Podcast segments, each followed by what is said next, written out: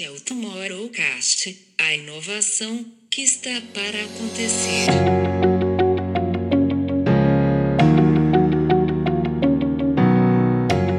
É, e a maioria, 90% dos, dos jovens entrevistados falam: olha, para mim, a plataforma do momento, a rede social do momento, que eu mais consumo conteúdo, que eu me entretenho, que eu me divirto, é YouTube e TikTok. Então, vem aí realmente um, momento de a gente pensar com mais intensidade em como gerar conexão emocional através dessas plataformas.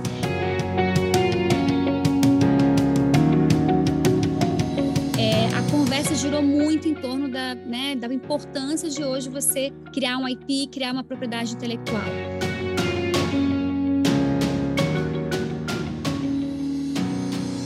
Olá, olá, bem-vindos a mais um episódio do nosso Tomorrowcast.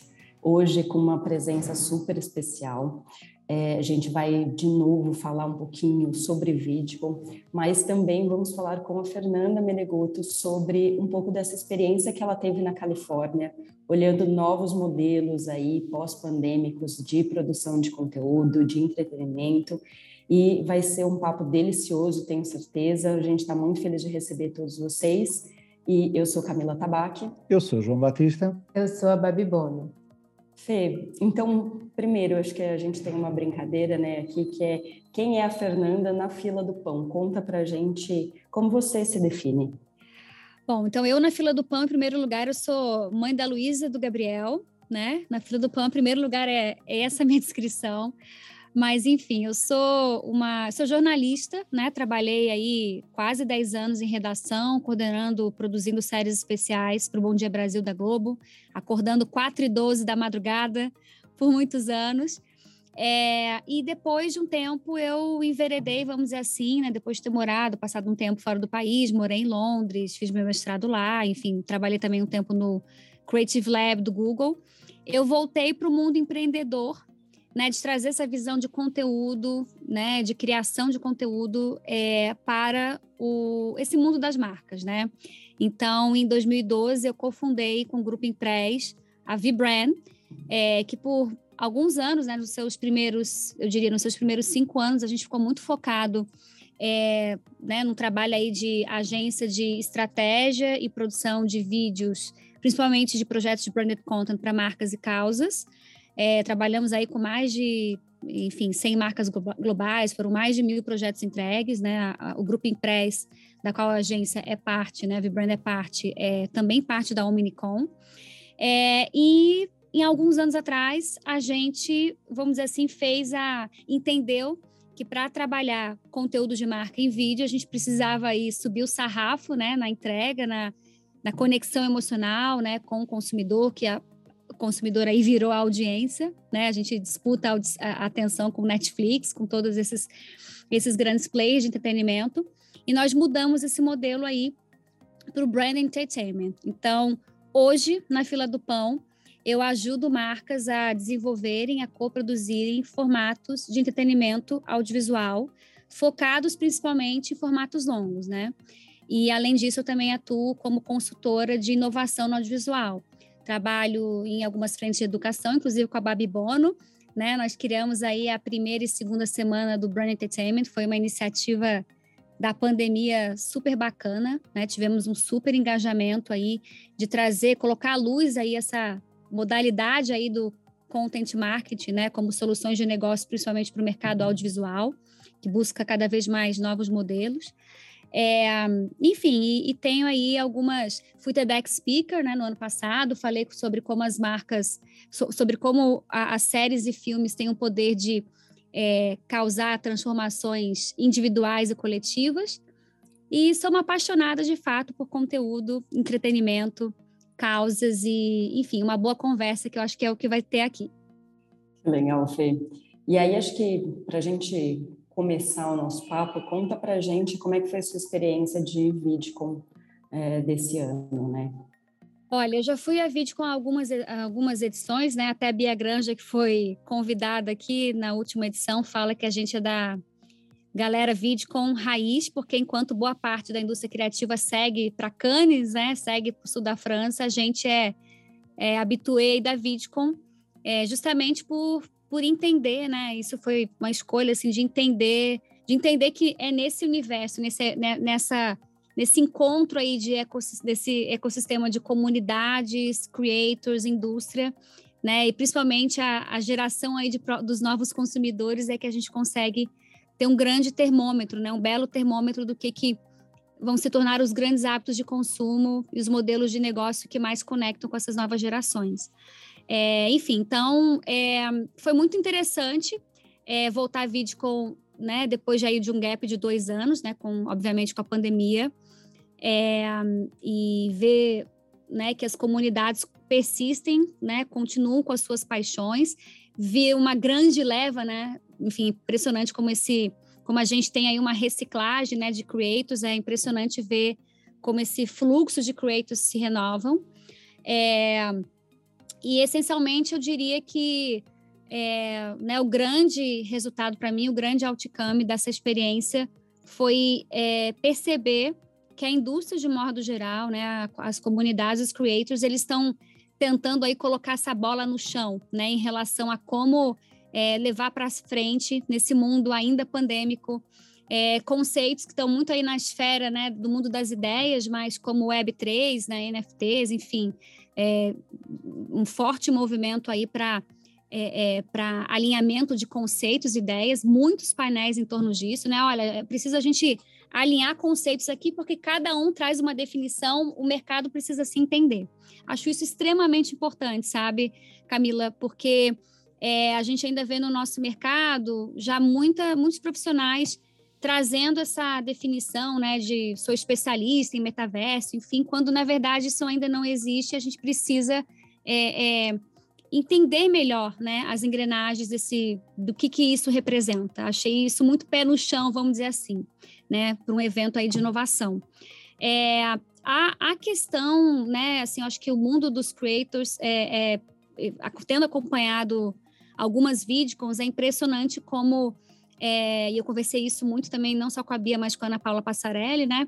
É, como esse ecossistema se organizou profissionalmente, né? Assim, é, é você vê, eu, eu assisti algumas é, apresentações em que os creators apresentavam, assim, sabe, modelos de negócio, seus business plannings.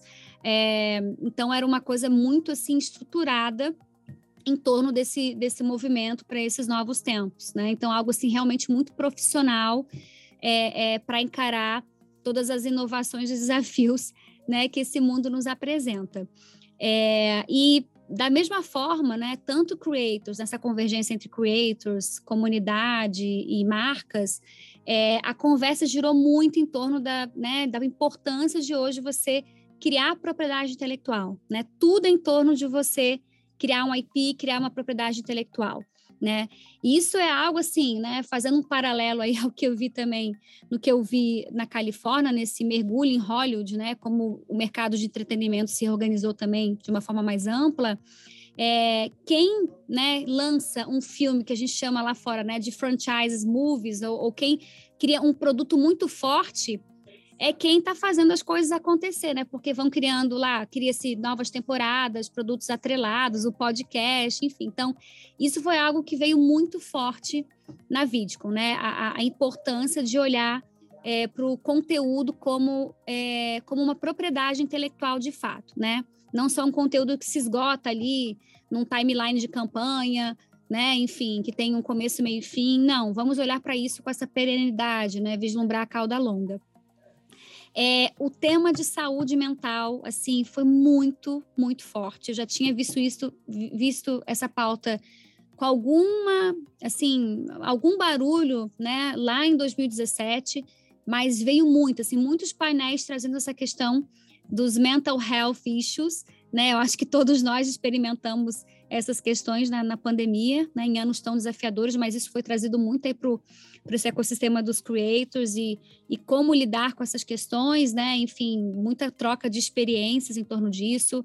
2017 já tinha sido o ano do burnout, então nem sei o que, que foi esse ano, né, em que as pessoas de fato ficaram no lockdown aí e, e, tiveram que se isolar e rever tanta coisa. Mas essa foi uma pauta assim muito forte trazida é, principalmente pela comunidade de creators. E, de novo, né, na esteira do que já tem sido falado, é, aí no início da pandemia a, a, a, importância né, de se abraçar um propósito, de estar conectado a causas. É, enfim, é algo que eu entendo que vai carregar a indústria daqui para frente. Né? A nova geração, aí a geração Z, não quer saber de quem, de marca que não tenha um propósito. É, e por fim, eu acompanhei algumas conversas, né, e conversei com, enfim, também muita, muita gente do mercado. É, ficou claro né, que assim é, a preferência hoje da geração Z em termos de plataforma está muito concentrada, né, é, em TikTok e YouTube. É, eles, eu, eu, acompanhei depois, enfim, é, posso compartilhar em outros canais, é para vocês compartilharem nos canais de vocês, mas tem um vídeo que mostra claramente lá um vox pop com essa galera. É, e a maioria, assim, 90% dos, dos jovens entrevistados falam: olha, para mim, a plataforma do momento, a rede social do momento, é, né, enfim, a, a, a, plataforma que eu mais consumo conteúdo, que eu me entretenho, que eu me divirto, é YouTube e TikTok. Então, vem aí realmente um, momento de a gente pensar com mais intensidade em como é, gerar conexão emocional através dessas plataformas. Então, em linhas gerais, essa foi minha experiência da Vidcom. Eu achei bem mais vazia, né, do, do que os outros anos, algo que precisa ser colocado, né? Assim, meu Deus, como a Califórnia está ca cara, né? Algo assim, é um momento, todo mundo fala, a inflação lá em cima, né? Virou um, é um lugar, é um ecossistema muito rico para o mundo criativo, mas, enfim, do ponto de vista, né, de quem sai, por exemplo, do Brasil, é um lugar muito complexo de se estabelecer, porque é realmente um, é um custo altíssimo, né? Várias pessoas, inclusive, que trabalham lá estão pensando em se deslocar, que tem esse trabalho remoto, né, e sair de lá. É, mas, em linhas gerais, eu acho que a, a VidCon é, foi isso para mim. Eu não sei se vocês querem que eu já emende falando é, um pouquinho do que eu vi lá em Los Angeles, né? Ou se a gente pode bater um uma bola mais em torno dos detalhes aí da VidCon. Eu quero só fazer uma, uma perguntinha assim de, de VidCon ainda, porque eu acho bem interessante você, a Paz e a Bia, para mim, tem olhares bem diferentes, né? Partem de olhares bem diferentes em relação ao mesmo. Isso é super interessante. E do Brain Entertainment também a gente conversa muito, né, Fê? Assim, quando a gente criou a semana do Brain Entertainment para o mercado, foi até engraçado, porque a gente fez muito focado na galera do audiovisual, mas veio, é, naturalmente, veio, uma galera da publicidade também. E tanto eu quanto a Fernanda, nós somos jornalistas de formação, a gente parte de um lugar que é diferente do que o que a publicidade enxerga é, como brand entertainment. Então, eu acho que é legal a gente falar desse conceito, porque eu acho que é um conceito que tem muitas interpretações ainda diferentes e não tão consolidadas ainda. Eu acho que o entendimento difere. E quando você falou de propriedade intelectual, de que isso foi um tema que veio muito forte na VidCon desse ano, não tem como, para mim, na minha cabeça, assim, a gente não fazer uma associação com a história da Web3, né? De onde a gente vai saindo desse lugar de usuários, de quem está ali extraindo alguma coisa, usando a plataforma, usando a internet, para esse lugar de membros. E quando a gente está atuando enquanto membros, a gente está co-criando as possibilidades, co-criando as narrativas, co-criando os acessos e pressionando né, as marcas, as plataformas, todo esse ecossistema para sair de um lugar de, digamos assim, autoridade ou de centralidade, mais do que autoridade, mas para uma descentralização dos modelos como a gente conhece hoje, que é o habitar, entre aspas, aí, a internet e tudo que, que cerca a gente. Então, eu acho que eu queria que você falasse um pouquinho desse, desse teu olhar, de quem vai para uma VidCon, de quem olha para esse processo dos creators e olha para essa construção desse conteúdo, que no caso aqui a gente está falando que é narrativa, e que é uma narrativa que pode agregar muito para as marcas, se a gente parte de um lugar mais autêntico, e como é que a gente pode ir pensando, eu acho que agora, né, futuro que já está muito presente, nessa cocriação dessas propriedades entre marcas e criadores. O que, que o mercado vai ganhando com isso quando a gente senta todo mundo na mesma mesa para criar uma narrativa em conjunto, sabe? Sim. Olha, é muito interessante você é, puxar esse tema, né? Uma das palestras assim que mais me marcaram na VidCon é, foi uma palestra em que trouxe é, uma grande innovator né, do mercado de entretenimento que ela tá, é, na verdade, a empresa dela é a Fireside, tá? E que ela tá, na verdade, é, ela tá, na verdade, se tornando assim uma grande viabilizadora, né?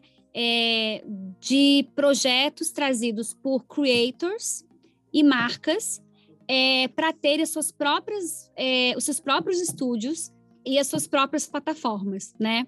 E uma coisa que ela trouxe é, enfim, que esse mundo, né, da cocriação que que esse novo universo, né, da, dos NFTs é, está nos apresentando, ele traz muita possibilidade de você é, conseguir testar aquela propriedade intelectual, né, antes de fazer o grande investimento. Você consegue testar, né, os produtos é, frente à sua comunidade. Então é algo assim que me marcou muito e, a, e essa head né, da Fireside, ela falou algo assim espetacular e ela cravou isso, né? Eu achei que foi muito corajoso da parte dela, mas ela acredita que esse mundo, né, de cocriação em que é, o, o, a audiência, no caso, ela vai poder ativamente participar desse conteúdo, da criação desse conteúdo, não estou falando só de uma experiência imersiva, mas dela realmente né, prover feedbacks, enfim, e participar muito mais intensivamente, ela acredita que esse vai ser o grande futuro né, das próprias, das próximas é, entertainment networks, né? Então isso foi algo assim, caramba, como é que você vai pensar, né, como essas empresas vão se organizar, organizar para ter uma voz, dar uma voz mais ativa, né, a, a essa audiência, a, de fato ter mais propriedade desse conteúdo, né? E aí ela falou muito que, sim, acho que para organizar melhor esse, esse processo de cocriação, que é sobre isso, né, que a gente vai ver cada vez mais no entretenimento, é, é ela nessa empresa, ela vem organizando muito esse, esses modelos do que ela chama de propriedade, né, de ownership. Então, justamente para para a audiência que está ali criando entender tal, que que, qual que é meu meu meu pedaço aqui nesse latifúndio, né? Então, foi algo, assim, realmente muito marcante. Foi uma da, das, das, das, palestras mais marcantes que eu, que eu assisti. É, em relação a, a, a, a, né, você também trouxe aqui um pouco, né, Babi, da importância de se definir, né, o que que é o brand entertainment, que eu acho que é, traz muito, né, essa definição explica muito sobre o que, que é o processo de criação do brand entertainment, porque eu acho que um dos grandes gaps nessa modalidade aí, né, da, do, de conteúdo, é, e eu vejo muito aqui o que acontece no Brasil, né, metodologias equivocadas, ou vai muito para o lado de você a, produtora independente, dizer, não, é um produto independente e, e, marca, você tem que comprar isso tudo aqui, eu faço, e você valida, né? E não tem de fato uma cocriação, é muito mais um processo quase de colocar logo naquele produto, e aí para a marca também vira um telhado de vidro, né? Como é que ela vai se conectar profundamente ou colocar a marca dela, a reputação dela conectada àquele produto, se ela não co-criou, não, não, não observou de forma mais apurada como aquilo vai ajudar na construção dessa reputação, né? Esse é um lado. E o outro lado é a coisa da marca, né, querer deter o controle demais, ou agência, como se fosse uma metodologia de campanha, né? Então eu acho que estabelecer, né, falando de entretenimento de marca, seja audiovisual ou não, mas estabelecer o papel de cada, né, palavra meio meio da moda, enfim, mas de cada stakeholder nesse processo, para que isso de fato seja um brand entertainment, né, nessa sinergia de creator, se for o caso, marca, veículo, o veículo entende o que a audiência quer. Não adianta ignorar, eu comprei o espaço. Não é sobre isso, né? A gente sempre fala, né, Babi? É sobre ganhar grade, não é comprar grade. E o que a marca, obviamente, entende é como aquele produto vai gerar um retorno para ela, né? Enfim, é, médio, longo prazo, né? Então tem que ter uma sinergia nesse processo. Então eu diria que nesse ecossistema de cocriação, a gente precisa atentar muito, e isso foi uma pauta muito forte, né, na nomeação do que, é o Brand Entertainment, também visto lá, é, para realmente, de fato, cada um entender seu, seu pedaço é, nessa história e, e, entender o seu modelo de propriedade sobre aquele, sobre aquele produto, né? Eu conversei com vários showrunners na Califórnia, é, eu diria os principais showrunners que trabalham hoje é, principalmente baseados em Los Angeles, né, com Brand Entertainment. Um deles é o Rupert McConaughey. O cara, assim, é incrível. Ele foi o, o showrunner por trás do. Não sei se vocês conhecem, né? A, a, o documentário 5B, que há anos atrás ganhou Cannes, a categoria de Brain Entertainment, que é um documentário é, que trata é, dos primeiros pacientes com HIV, né? E, enfim, dirigido pelo, acho que foi o Darren Star, enfim, uma direção aí, M, premiações de M. E, esse, e ele falou muito né, sobre é, os modelos de trabalho em torno disso, né? A dificuldade realmente de, é, de, de ele ver as partes é, entregando né, é, para os especialistas da mesa o que, que cada um deve, como cada um deve contribuir naquele processo. E o projeto foi tão bem sucedido, né, do ponto de vista de formato de entretenimento, de construção de reputação de marca, né, de, de, de justamente de, de criar um produto relevante artisticamente, que prestasse um serviço né, para a própria patrocinadora, que no caso era Johnson Johnson, que o formato foi vendido né, para a Verizon Media, eu posso falar sobre isso, ele me autorizou. É, ele foi financiado, se eu não me engano, por 3 ou 5 milhões de dólares, mas ele conseguiu vender por cerca de 13 milhões de dólares. Né? Então você vê aí né, que o, o produto ele realmente conseguiu é, preencher aí várias caixinhas de todos os objetivos que estavam na mesa. Né? Então, assim, eu fiz uma volta aqui, Babi, para responder a tua pergunta, que eu acho que é ampla, mas assim, para reforçar realmente que num Brain Entertainment, ele, é, ele, ele só nasce com cocriação, se a gente não entender a fundo o que, que isso significa, né? E, e assim, para falar, né? Vai falar de uma temática de, de causa, diversidade, seja lá o que for, traz traz quem entende dessa temática, né, essa representatividade para a mesa de criação.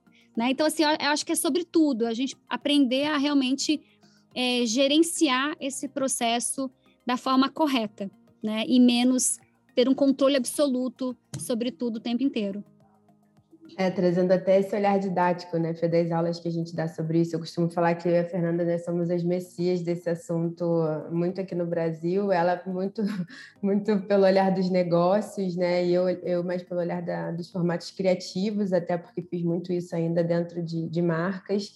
É, tem um slide que eu gosto muito, de repente a gente disponibiliza junto com o vídeo que a, que a Fernanda falou aqui do case nas nossas redes sociais do, do podcast, mas tem um slide que a gente usa é, que didaticamente meio que explica um pouquinho. A gente ouviu durante muitos anos falar sobre branded content, né? E aí Fê vai me complementando.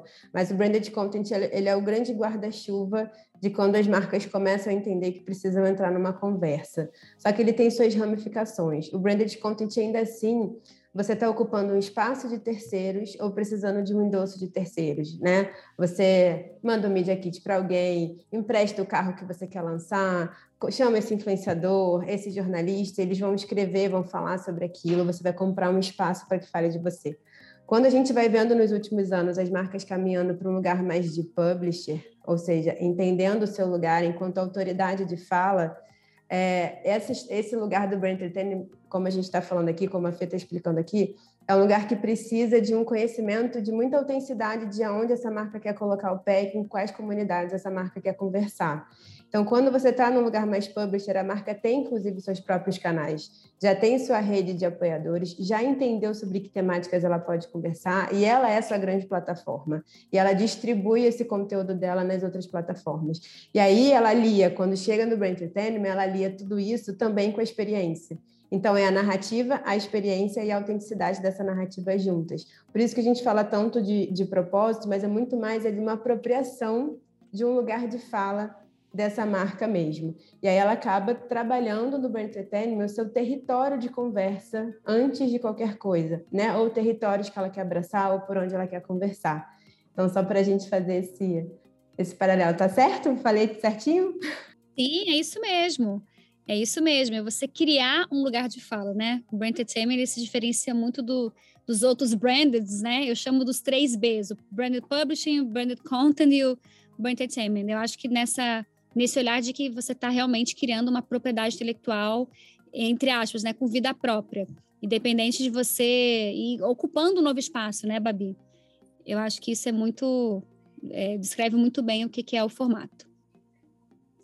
E aí acho que vamos aproveitar, porque acho que você viu algumas coisas em Hollywood que, que falam desses novos formatos, dessas novas abordagens, né? E o que, que você viu lá de que você percebeu que, que tem mudado, está mudando, vai mudar do, do que a gente já tinha aí nessa, nesse modelo de produção de conteúdo junto com as marcas? Bom, acho que um, um, uma das primeiras é, coisas que saltam o olhar, né? Onde quer que você caminhe lá, isso como consumidor você já percebe e como, né, quando você está no mercado, isso é, você já entende pelas reuniões, né, como as conversas são conduzidas, mas é, é realmente o momento do streaming, né, o que eles chamam aí de streaming wars, né, a guerra do streaming está de fato acontecendo. Você olha para um outdoor que antes, né, você anda lá pela Sunset Boulevard, né, que é lá na, na, no bairro de West Hollywood, onde a onde tem muito essa concentração né, dessas empresas, desses distribuidores, das, das produtoras. E você, para onde quer que você olhe, tem lá um, um, outdoor falando de um novo lançamento no streaming, né? E não olhar lá o lançamento no teatro, o que eles chamam de theater movies, né? Então, é, é, o streaming tomou o espaço né, e o coração do consumidor, isso é fato, né? Deu uma super reorganizada na indústria e tá tudo andando em função disso né? Isso é muito fato, assim, é o, é o momento realmente é, que, a, que a indústria se organiza em torno disso, né? Da forma que ela, por exemplo, é, comercializa os seus projetos. É, uma das pessoas que eu conversei, né, que é uma, uma produtora, é, um produtor de Hollywood, é um, é um britânico que está há muito tempo em Hollywood, ele falou, né, que é, isso vale para hoje, né? Lá em 2013, o House of Cards, quando Netflix comprou, foi o grande marco né, de como o mercado é, de produção se reorganizou em torno da comercialização da apresentação de projeto, né? Pela primeira vez ali, praticamente, um, um projeto, né, uma série foi disponibilizada de uma só tacada, né, para audiência. Então, isso impacta muito no modelo em como você é, apresenta os seus pitches, né? De você já trazer a ideia das temporadas, da cauda longa, como eu falei, das franquias, e não só, talvez, só o piloto de um filme ali solitário, né? Então, isso, assim, ficou muito claro, primeiro, como o streaming, é, é, como essa, essa batalha furiosa, né? Da, de, assim, de tudo em torno de, do Netflix, e você realmente é, trabalhar aí nesse, nessa audiência direto para o consumidor, focado no, no streaming. É, esse foi o primeiro ponto. Segundo, aí fazendo um, um, puxadinho com a Vidcom, né? Isso também foi tema de várias palestras que os creators eles estão é, também entrando nesse ecossistema de Hollywood, né? Obviamente eles têm lá os canais deles, né? As, a, o conteúdo que produzem lá com seus estúdios, enfim. Mas obviamente muitos começam a ser puxado, né? Por esse por esse grande ecossistema de Hollywood para fazer parte das grandes produções, para estrelar as grandes produções, para co-criar né? O movimento, esse, essa, esse showrunner que eu falei em inglês, trouxe lá um, um creator para participar da mesa de roteiro, enfim, ele trabalha com uma temática super importante é, relacionada com a série que ele estava produzindo. Então, é você realmente ver que eles ganham, né? Também a, a tela aí é, da, dos grandes projetos. Então, essa indústria, né? Começa a estar tá, é, é, cada vez mais fazendo essa, essa, essa mistura né, com o mundo também dos creators aí da economia de influência. É, e aí, falando um terceiro ponto, né, do Brand Entertainment, é, eu fiquei muito impressionada como o mercado é, amadureceu para isso. Então, você vê marcas de Walgreens a KitchenAid trabalhando com formatos de brand entertainment mesmo, né? E é o brand entertainment, não é o brand conta, nem o brand publishing, é o brand entertainment criando suas propriedades intelectuais.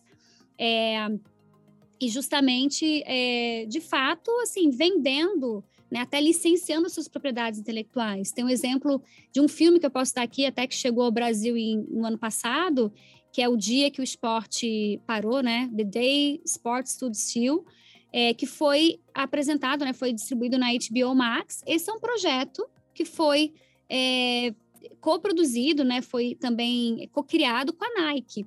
Você imagina, a HBO comprou né, esse, esse formato. Então, isso nos mostra a, é, a como tá, né, a marca, a, a, o ecossistema não está só olhando para o anunciante como anunciante, mas como voz, né, como força importante dessa jornada de criação de conteúdo.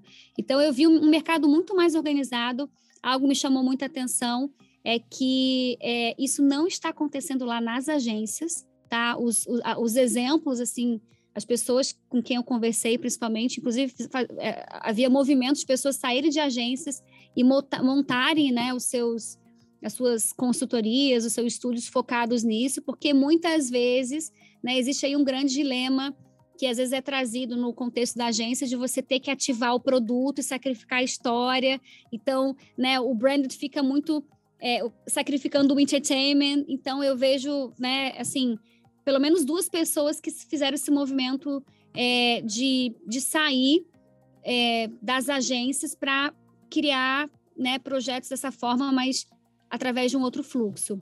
Não que as agências não estejam fazendo, pelo contrário, existem vários labs de conteúdo, mas o entendimento ainda que o mercado precisa né, se organizar melhor para fazer direito, né, para criar a propriedade intelectual.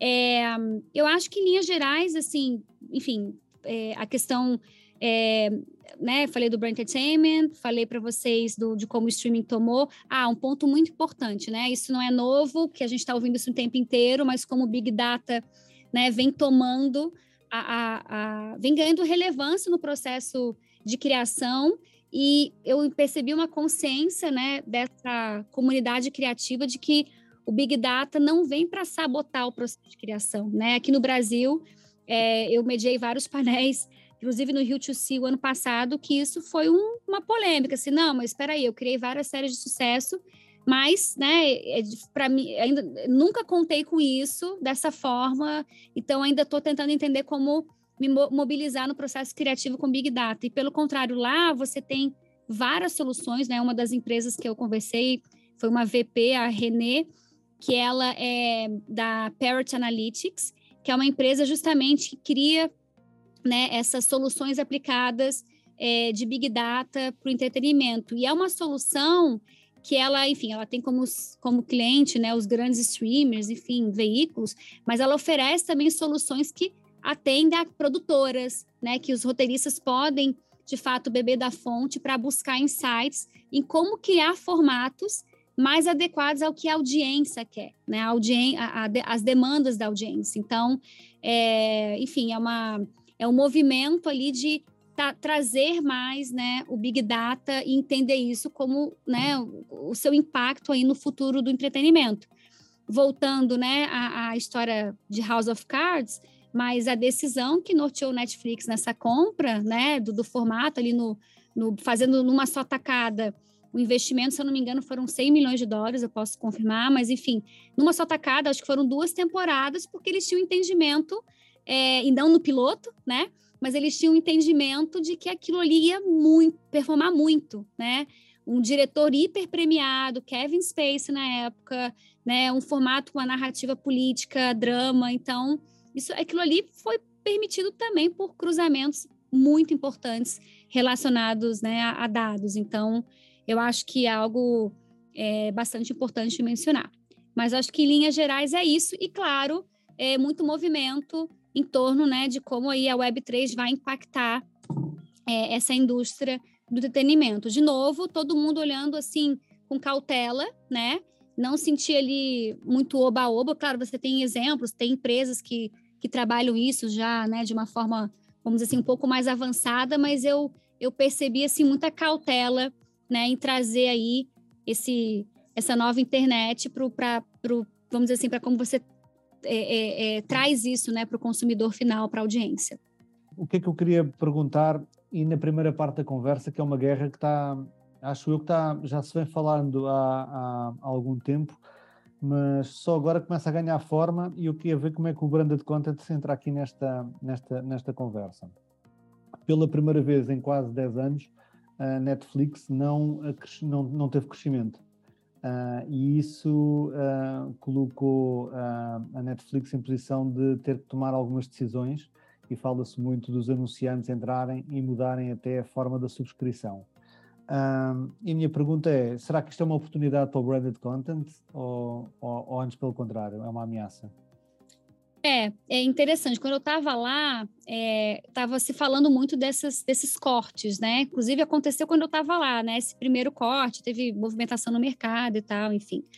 É, olha, eu acho que é esse não só, né, esse porque a gente estava falando do desse dessa estagnação do, do crescimento ali no mercado, né, americano, internacional. No Brasil ainda a gente tem esse movimento de crescimento, mas eu acho que é, o conceito de você entender que não é só o veículo, a plataforma que viabiliza o conteúdo, é sim uma grande oportunidade para o Brand Entertainment. Né? Foi o que eu, inclusive no nosso curso, né, Babi, na nossa semana do Brand Entertainment, a gente, o nome, né, do, do curso era Brand Entertainment como solução de negócios para o audiovisual, né? Qual foi o problema que a gente queria resolver?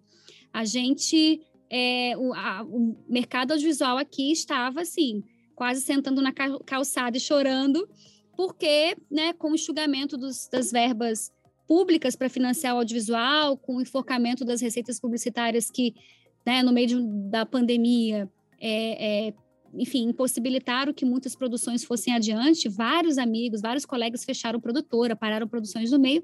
Você trazer a marca, né, como co-criadora para viabilizar esses produtos foi uma solução, né? E a gente tem visto isso, né? É, nesse ano, é, eu estou liderando pelo menos seis projetos de formatos originais criados 100% com verbas de marca, ganhando canais e veículos premiums de exibição. Então, sim, eu acredito que o conceito de é, não entender que apenas o veículo, a plataforma, né, o canal de TV, seja sendo linear ou não linear, que só ele financia o conteúdo, ou só né, o setor público, enfim, é, é algo que sim é uma oportunidade né, para criar essa demanda imensa de catálogo, de conteúdo que a gente vê hoje, né? todos nós temos demandas diferentes e preferências diferentes de conteúdo, né? É, inclusive, o Brand Entertainment é uma oportunidade é, é incrível para você produzir, abastecer esses veículos com mais conteúdo de nicho, né? Com mais conteúdo aí focado é, é, em mercados, vamos dizer assim, né, em tema, temáticas mais nichadas. Então, eu entendo sim que é uma oportunidade. É, e aí, eu queria fazer um, um paralelo. É, você comentou que você está trabalhando em, em, alguns projetos desses, né, que, que pega o Brand Entertainment. E eu queria que a gente falasse um pouco sobre o nosso mercado no Brasil. Como é que está a nossa realidade aqui, né? O, o que, que você já tem visto. Eu acho que a gente tem ah, algumas marcas que fazem um trabalho já muito forte de se apropriar de alguns territórios, de é, serem porta-vozes desses, é, desses territórios, mas o que, que a gente está vendo quando a gente fala realmente é, de um entretenimento proporcionado pelas marcas? E aí eu queria fazer um outro paralelo de um assunto que a gente fala muito aqui, é, que são os mercados tanto de games quanto de esportes. Eu acho que você comentou do case da Nike, é, e eu acho que são mercados que têm é, proporcionado algumas coisas, né? A gente vê, por exemplo, a Riot é, propondo um formato que é a série do LoL dentro do Netflix, que foi um sucesso, inclusive para quem não entende nada sobre o jogo, para quem não, não entende quem são aqueles personagens. É, eu tenho um gamer dentro de casa, meu marido é gamer e, e ele joga LoL, então para ele era uma experiência, mas para mim era outra. Eu adorei a série, mesmo não entendendo quem, quem era, né? Em que mundo aqueles personagens transitam quando eles não estão ali numa, numa série de oito ou dez episódios. Então, queria que a gente falasse um pouquinho desses, é, desses assuntos.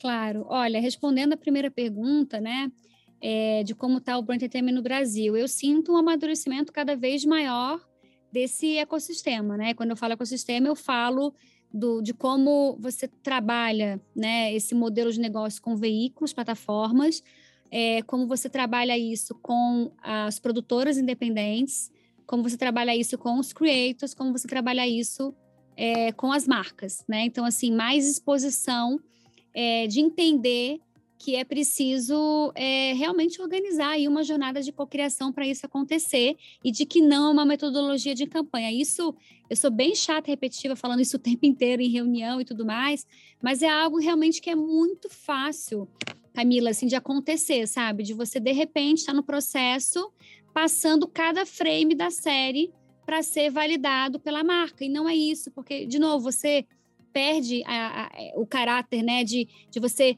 na narrativa, quando você fala de entretenimento, você tem que dar espaço para o conflito, né? Você tem que dar espaço, é, é, enfim, para que realmente a narrativa respeitar ali uma lógica artística e de conteúdo, né, que não é 100% controlado, até porque você pensa na plataforma e no que a audiência vai, vai querer. Então, assim, é, então, de forma geral, eu sinto o mercado mais amadurecido. É, eu sinto que, enfim, existe um, um entendimento que é preciso é, calibrar mais o modelo comercial, né? Porque quando você, por exemplo, usa uma verba de mídia, né, para produzir um formato de brand entertainment, é, né? Como é que, como é que, como é que você desenha um modelo de que, né? Pensando de que no lado do veículo vai ter um ganho também, né? Talvez você abre grade, né? O veículo abre grade, mas você tem um, um, um conteúdo de qualidade, claro, né? Mas você tem ali um, um, uma contratação de ativação, amplificação daquele conteúdo, né? Então, assim, é, é, existe um movimento aqui de ter mais flexibilidade também nos modelos de negócio. Eu digo que isso é um grande avanço, porque antes, se você falava de marca, né, de conteúdo de marca, é, já de cara é, a conversa se encaminhava só com a área comercial, né? E hoje eu vejo muito mais um merge, uma, uma fusão aí também nessa conversa e discussão do modelo que vai funcionar com as áreas de conteúdo, né? Entendendo que isso é um, é um bem bolado aí do, dos dois mundos. É, eu acho que existe sempre aí um, um desafio também de é, entender, né, é, para a marca, principalmente, né? Quais são, qual é o território que ela ocupa para produzir, né? Para criar uma propriedade intelectual forte o suficiente, vai conectar o suficiente com aquela audiência. Não adianta a, a, a, marca querer fazer uma série de detenimentos sobre um assunto que ela, de fato, não tem um conhecimento, né? não, não tem um protagonismo, não, não tem ali um, um grau é, é, alto, vamos dizer assim, né, de conhecimento para trazer a profundidade sobre aquele conteúdo. Então, isso até acontece em algumas conversas, né? Enfim, ah, eu tenho um desejo de produzir uma série sobre isso para o Netflix, mas você entender se aquilo ali se sustenta, eu digo que a gente passa muito tempo nessa conversa de convencimento. Olha, isso aqui não vai ser, pode ser até um formato de entretenimento que você vai viabilizar, mas de brand entertainment isso aqui não vai ser. Né? Você quer que eu te ajude no formato de entretenimento?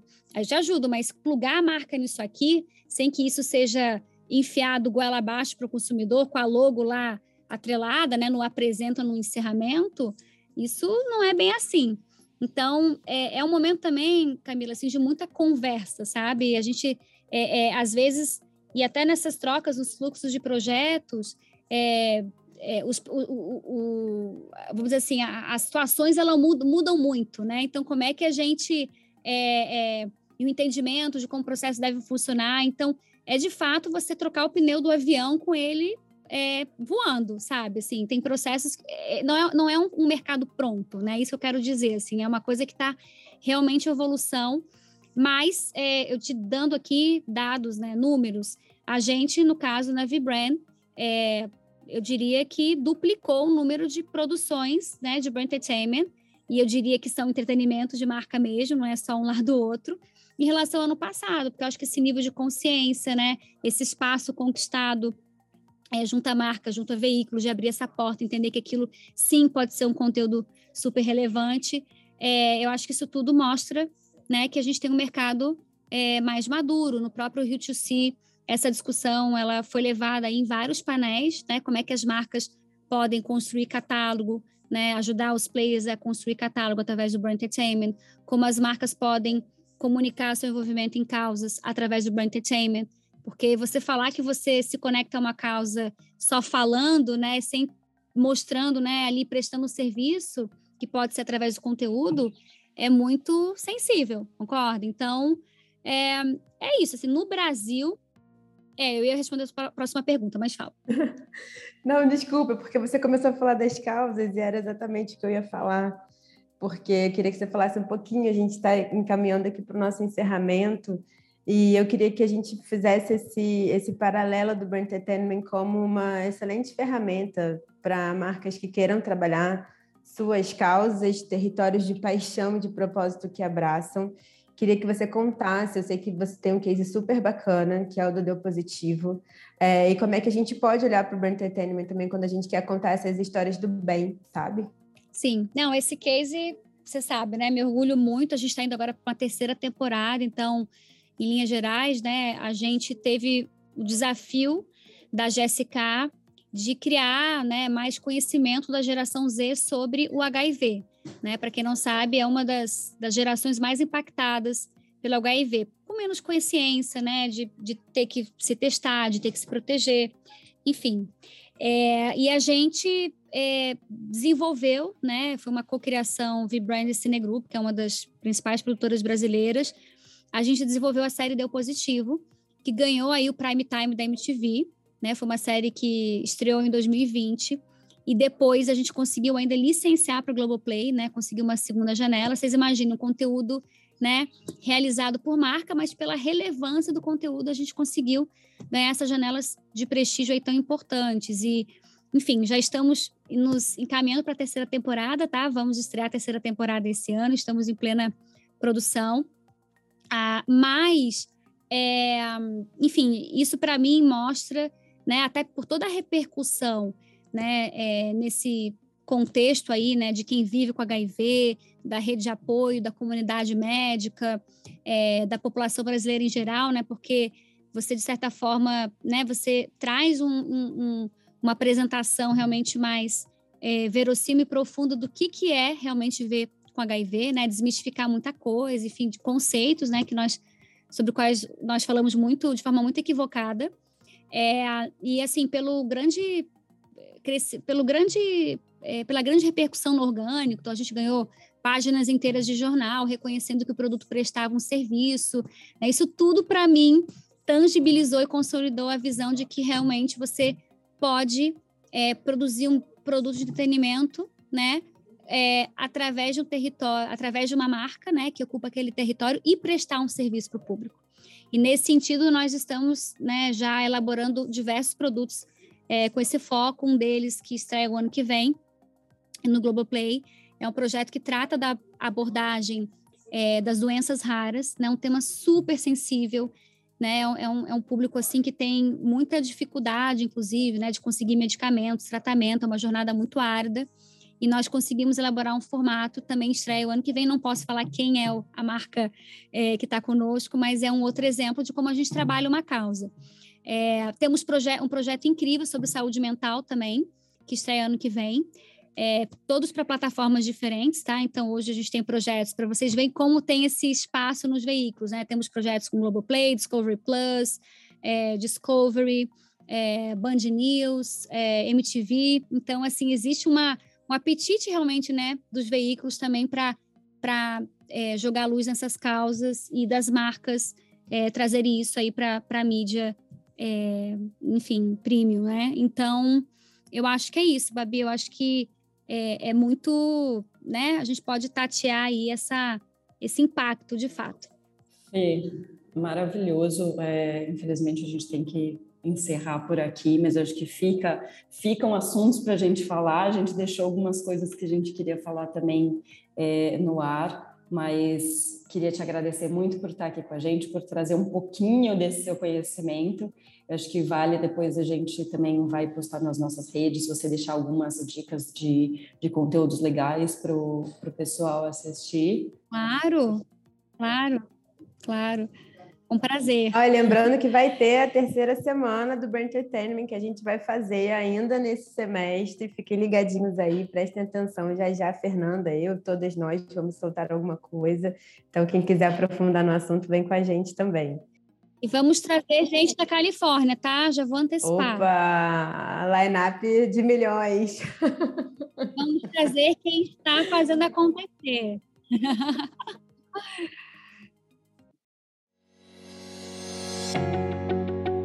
Bom, é isso. O Camilo não estava aqui com a gente nesses dois últimos episódios, estava de férias, mas no próximo episódio ele está de volta também para compartilhar mais um pouquinho com a gente. Obrigado por estarem conosco, quem escutou a gente até agora. A gente volta no próximo episódio. Continue acompanhando é, essa série especial falando um pouquinho mais sobre VidCon, sobre produção de conteúdo, sobre influenciadores, sobre brand entertainment é, e muito mais. Um abraço e até o próximo episódio.